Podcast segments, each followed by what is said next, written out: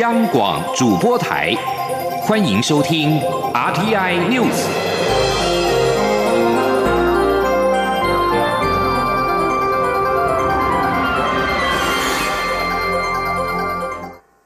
各位好，我是主播王玉伟，欢迎收听这节央广主播台提供给您的 RTI News。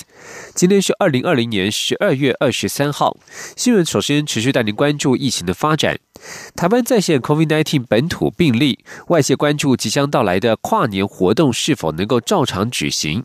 中央流行疫情指挥中心指挥官陈时中在昨天晚间举行记者会表示，经过与各地方政府视讯会议讨论之后，定出五大防疫原则，包括参加活动者必须全程戴口罩、禁止饮食、自主健康管理，以及有症状者皆不得参加，否则将加重裁罚。今天，央广记者刘品熙的采访报道。时隔八个多月，台湾二十二号再出现 COVID-19 本土病例，外界关注各地跨年活动是否照常举办。指挥中心二十二号傍晚跟各地方政府视讯开会讨论，指挥官陈时中晚间七点举行临时记者会，说明因应跨年活动的加强集会防疫措施。陈时中表示，虽然台湾又出现本土病例，但是有明确的感染源，因此指挥中心不会升高防疫等级，也就是不会对集会的人数加以限制，但要求地方政府必须提出防疫及应变计划，做好防疫五大原则。民众在活动期间，不管在室内还是室外，都应该全程佩戴口罩，除了补充水分外，禁止饮食，经劝导不听者，予以裁罚。陈时中指出，居家隔离、居家检疫、自主健康管理，有症状者也不得参加活动，否则将加重裁罚。他强调，指挥中心设下天网，一定抓得到，呼吁民众不要任意处罚。他说：“有些对象哈是不能够参加这个活动的，那居家隔离、居家检疫哈，这个如果哈在查到参加这样的活动，我们会予以重罚、加重惩罚了哈。”那自主健康管理哈，我还是强调哈，他不得哈，也不得来参加，也禁止来参加。那身体有相关的症症状的哈，也不要来参加。啊，表演者、工作人员跟民众都一样。陈时中表示，室内活动不得贩售无座位票，并落实十连制，同时必须规划固定入口，而且在入口处进行体温量测及手部消毒。主办单位也必须提供足量的手部清消用品，并提高公厕消毒频率。而且除了指定贩卖区外，场内不得贩售饮食。另外，民众也必须携带手机，并维持开机，以利后续有需要时可以细胞检讯通知防疫相关讯息。陈时中强调，地方政府必须做好防疫跟应变计划。如果无法做好最基本的要求，就不要办活动。如果地方政府没有照做，以后就会让地方停办。央广记者刘聘熙在台北的采访报道。在传出台湾新增一例本土病例之后。新北市观光旅游局局长张其强表示，即日起停止新北耶诞城内所有的户外集会型活动，并不再受理申请。而新北耶诞城的活动将会持续到明年的一月三号，仍会持续开放，不会受到影响。台北一零一表示，跨年烟火仍将照常释放，目前正按照原定计划准备中。其他各县市主办单位都表示，跨年晚会目前会照常举行，并且会加强做好防疫工作。长荣航空一名纽西兰机师确诊，而且违反了防疫规定，酿多人染疫，航空公司管理不善，却未受罚。中央流行疫情指挥中心指挥官陈时中二十二号表示，今天将与相关单位开会，除严疫加严防疫措施，也会决定航空公司的罚则。这名机师早已出现咳嗽症状，却不戴口罩，甚至在自主健康管理期间违规进出百货公司、大卖场等公共场所，意调也不诚实。不仅屡次违反防疫规定，甚至造成两名同事及一名友人感染，也让台湾零本土案例在第两百五十三天止步。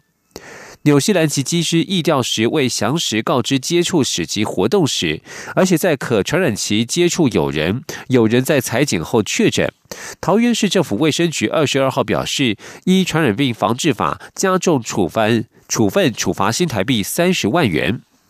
交通部长林佳龙在二十二号也召集所属单位召开防疫应变会议，不排除针对航空公司的防疫疏失就责，甚至祭出限缩航班的处分。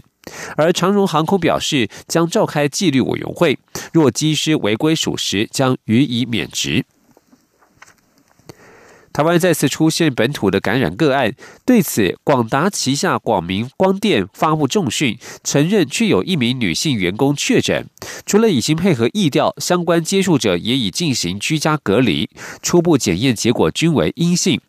全国商业总会理事长赖正义指出，对于政府控制疫情能力有信心，相信可以稳住疫情。但当务之急仍然是要赶紧采购疫苗，全民接种才是根本之道。前的央广记者谢嘉欣的采访报道：台湾连续两百五十三天无本土病例破功，二十二号新增一名本土病例，按七七一为按七六五纽西兰籍机师的女性友人，引起国内高度关注。外传这名本土个案为代工厂广达的关系企业员工。对此，广达旗下广明光电也发布重讯，承认有女员工染疫，在第一时间已配合卫生单位进行疫调及全公司消毒。且依卫生单位要求，通知与染疫女员工密切接触的同仁做居家隔离，初步检验结果均为阴性，后续也会配合卫生单位做必要的防疫及隔离措施。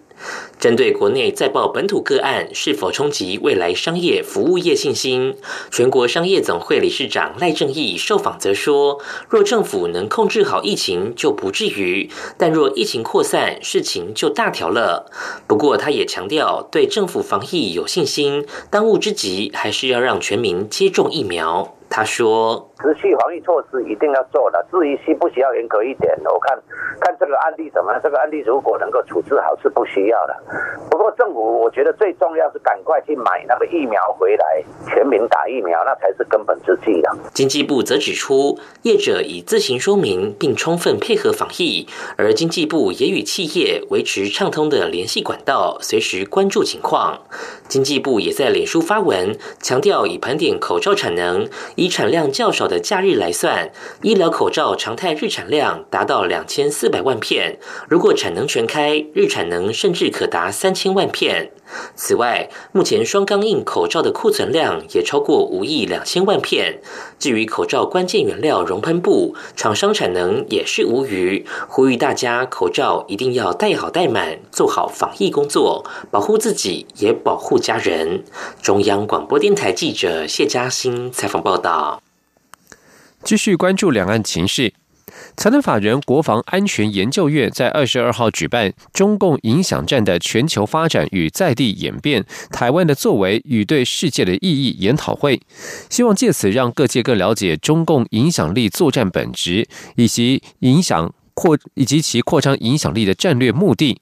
国防院董事长霍守业表示，中共持续利用这类手段遂行目的，期待透过讨论与交流，能够让各界对于假讯息得到免疫效果。前天记者王兆坤的采访报道。国防院表示，中共透过媒体与网络操控人民认知，借此建立统治基础与政权正当性，对外也以此发挥影响力。例如，疫情扩散期间，对国际运用推特等公式操作战狼外交。或在解放军演习时，借由网络散布虚假讯息，制造台湾社会恐慌。国防院董事长霍守业在聆听研讨会后致辞表示：近年来，假新闻、假讯息、认知战、影响力作战、灰色地带、锐实力等名词经常见到。除与一些有心人士或团体有关外，也常与中共有所连结，显示中共充分利用这种手段进行其想达成的目的。霍守业指出。中共用假讯息造成人们的认知错乱，一向是其拿手看家本领。如今随着媒体发达，中共握有更好的工具后，不仅针对台湾，影响也扩散全球。他说：“我想今天这个讨论呢，我们最期望的就是，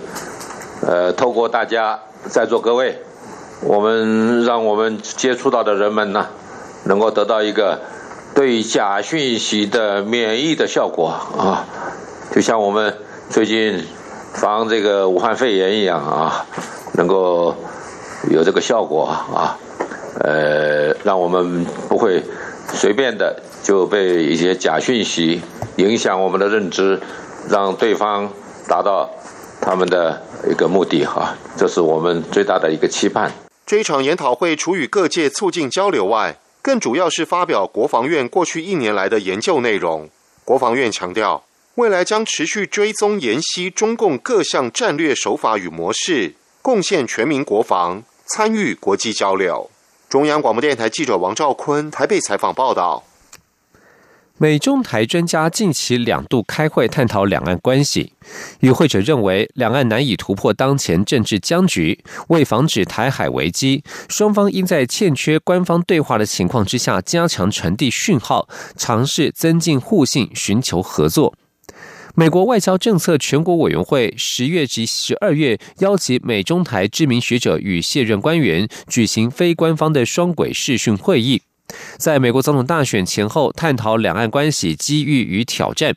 摘要报告在今天公布，未列出与会者名单，也依例未揭露发言者的身份。台湾与中方与会者都认为，两岸关系深陷恶性循环。在拜登就任总统之前，两岸关系恶化略显缓和，但距离停止恶化仍有一段距离。必须抑制迫使双方火上加油的压力，改善关系才会有进展。报告指出，美洲与台海两岸沟通断绝，导致今年下半年出现严重沟通不良、怀疑与误判。如此安全困境虽未演变成危机，但不可忽视其严重程度以及日后带来灾难性后果的可能。北京与台北当局当前的政策立场是。使两岸不可能，使得两岸目前无法恢复官方的对话。北京坚持对话的前提是蔡英文总统政府接受九二共识或其他一种表述，而台北则坚持对话不应预设前提。两岸缺乏互信，使得双方都不愿意率先让步，克服恢复对话的重大障碍。报告建议，两岸当务之急是在军事活动以外寻找权威性的讯号传递机制。领袖演讲与发布公报有时可发挥这样的作用，但缺点是不太定期，而且欠缺细节，难以挺住时事纷乱所带来的冲击。与会者悲观看待 COVID-19 疫后时期两岸民间交流的步调与广度，但看好美国拜登政府以一贯性且沟通明确的美方政策，协助台海局势回稳。继续关注的是美国总统的新内阁人士。美国总统当选人拜登交接团队的一名消息人士指出，拜登将提名康乃狄克州教育委员会委员卡多纳为新的教育部长。这是拜登高阶团队再添一位拉丁美洲裔的成员。卡多纳是资深教师以及学校的行政管理人员，符合拜登提名教师为教育部长的竞选承诺。美国拉美裔鼓吹团体一直呼吁拜登任命拉美裔担任高阶职务。交接团队发言人告诉路透社，他们暂时无法证实这项提名。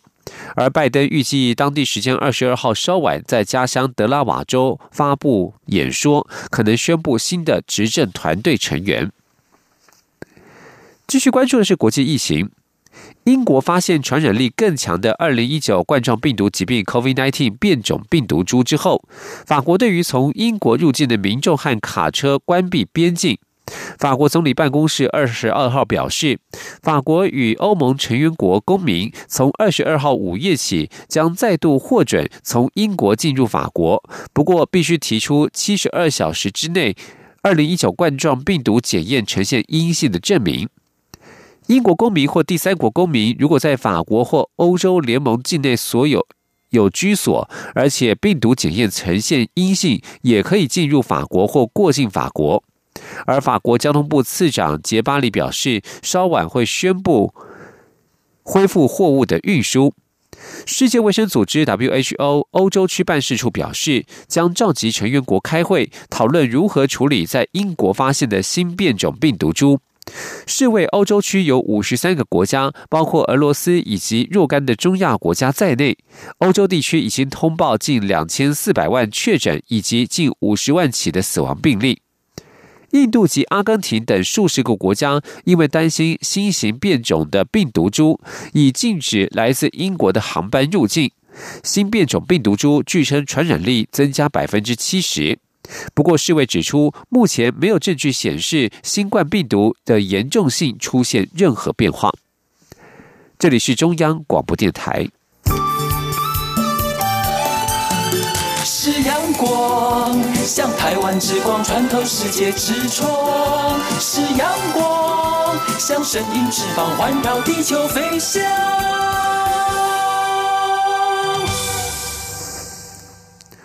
各位好，我是主播王玉伟，现在时间是上午的六点四十五分，欢迎继续收听新闻。二零二零年即将结束，同志团体在二十二号回顾这一年的重要同志人权事件与议题，指出职场与校园对同志仍然不够友善，同志配偶生育问题、认养问题以及跨国同婚等等都急需解决。他们呼吁政府应该带头示范，提升性平意识，落实性平教育，推动友善职场及校园，并且完成相关修法。前天记者欧阳梦平的采访报道。包括彩虹平权大平台、同志咨询热线、同志家庭权益促进会及台湾性别平等教育协会共同召开记者会，指出同志权益及性别议题仍有许多需改进之处。其中，根据今年上半年进行的职场调查，在两千多位受访者中，因为担心影响人际关系、升迁或是遭到霸凌或骚扰，只有百分之五十五向少部分同事出柜，不到百分之三十向直属主管或长官出柜。在校园部分，根据针对一千两百多名国高中职学生的调查，七成认为其就读学校校长及主任对同志学生的支持程度是中立与不支持。有校园性骚扰、性侵害与性霸凌防治宣导的学校中，只有半数提到尊重不同性倾向、尊重不同性别认同或性别气质。另外，还发生国王与国王绘本遭到下架、YouTuber 遭周刊强迫出柜等。他们认为这些都有待政。府带头示范落实性平教育与意识，并积极推动友善职场及校园。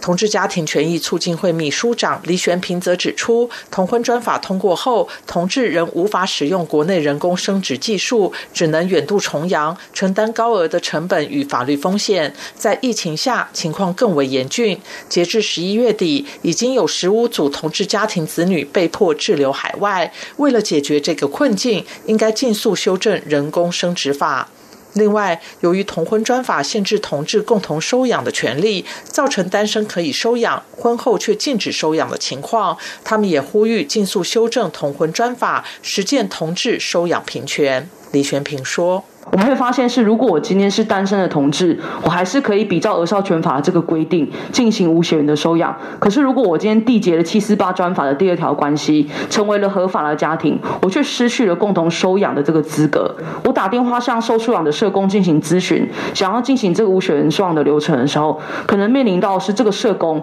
他会回复我说：“你必须要离婚，恢复这个法律上的单身身份之后，我才可以完成这个无血缘的收养。”在跨国同婚的部分，司法院提出的涉外民事法律适用法修正草案初稿已经送到行政院讨论。同志团体呼吁行政院在修法前，应该协调跨部会机关研议处理方案，提供配套申请管道，允许无法结婚的跨国同性配偶取得签证或合法与台湾居留。中央广播电台记者欧阳梦平在台北采访报道。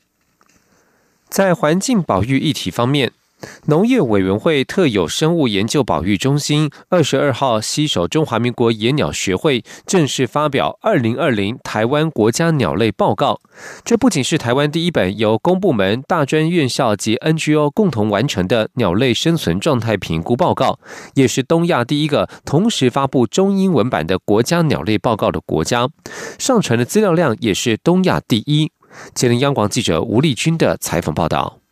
鸟类是反映栖地环境状态的重要指标生物。许多国家，包括美国、加拿大、英国、印度、南非、澳洲和纽西兰，都会定期整理鸟类调查记录，并发布国家鸟类报告，作为环境是否劣化的预警机制。而台湾的特有生物中心及中华鸟会，也从二零一三年起，立志要在二零二零年完成第一本台湾的国家鸟类报告。自此展开每年一度的新年鼠鸟嘉年华，加上两千零九年起于每年春夏之际推出的公民科学活动——台湾繁殖鸟类大调查。二零一五年又将美国的赏鸟资料库转化成正体中文版的 eBird Taiwan，方便鸟友上传资料。最后再结合一九七二年以来中华鸟会线上资料库收集到的。的十万笔赏鸟资料，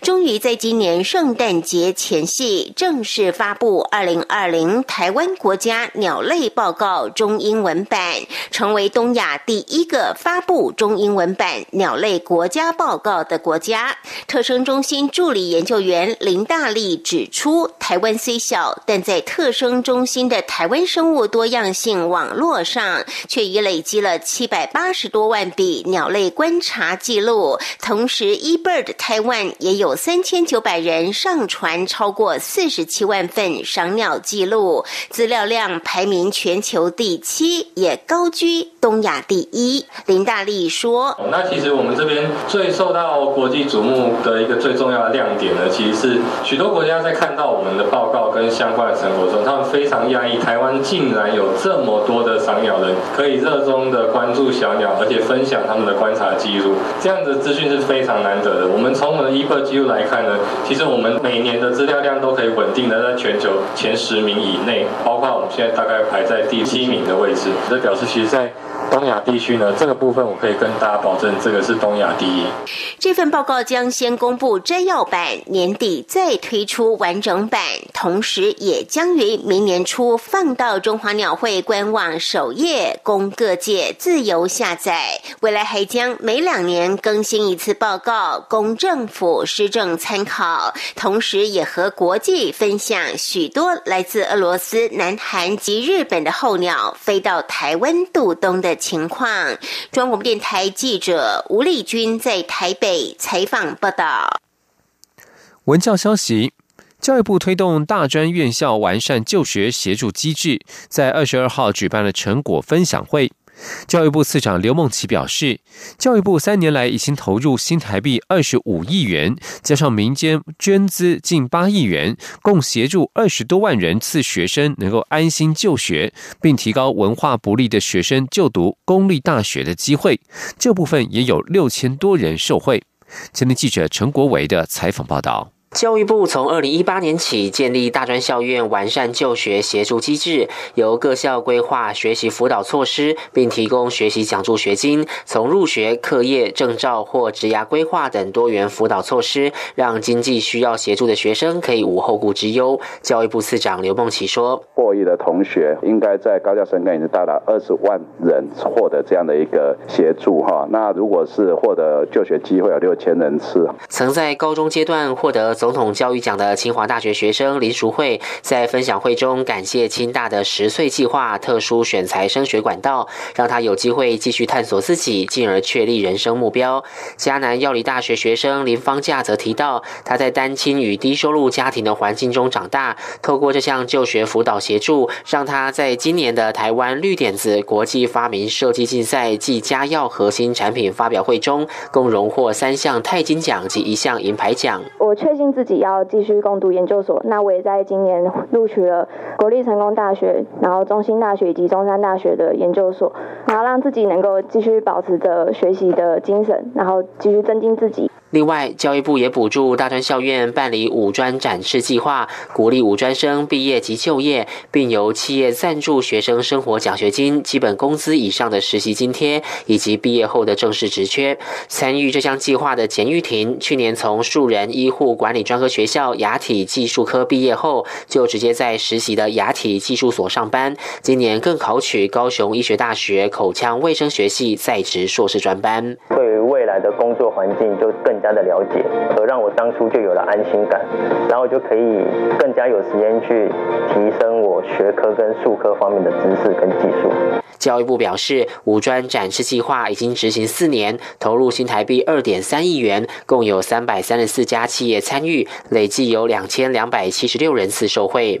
中央广播电台记者张国伟台北采访报道。译文讯息：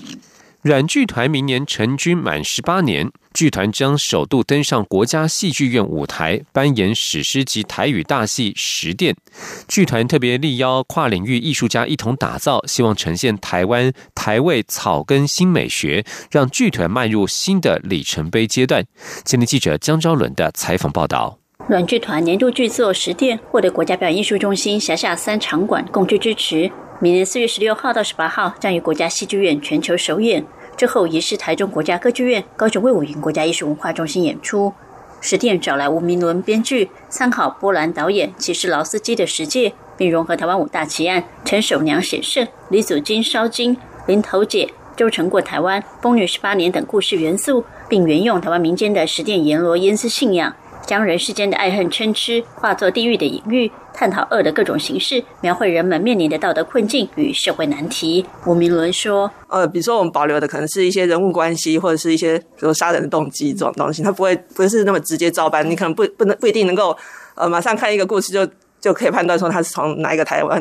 起案过来的，但其实他是有所本的。所以如果观众是对五大奇案熟悉的话，他可以有一些别的乐趣这样子。等下如果对对五大奇案不熟悉，来看了我们戏之后再去看五大奇案也会蛮好玩的。第一次登上国家戏剧院舞台，就推出上下两部共五个小时长度的实电。软剧团不止找来庄叶增、李明哲、李承祥与马来西亚资深演员邓依玲等实力派演员加入演出。还得要书法家陈世宪为剧名题字，廖小子操刀主视觉，角头音乐负责音乐设计。二十二号更发表动画与 CF 宣传影片，展现强烈企图心。软剧团艺术总监王兆谦说：“对我们来说，它是某一种剧团发展到这个阶段的一个里程碑。所以其实应该是说，它其实聚集了、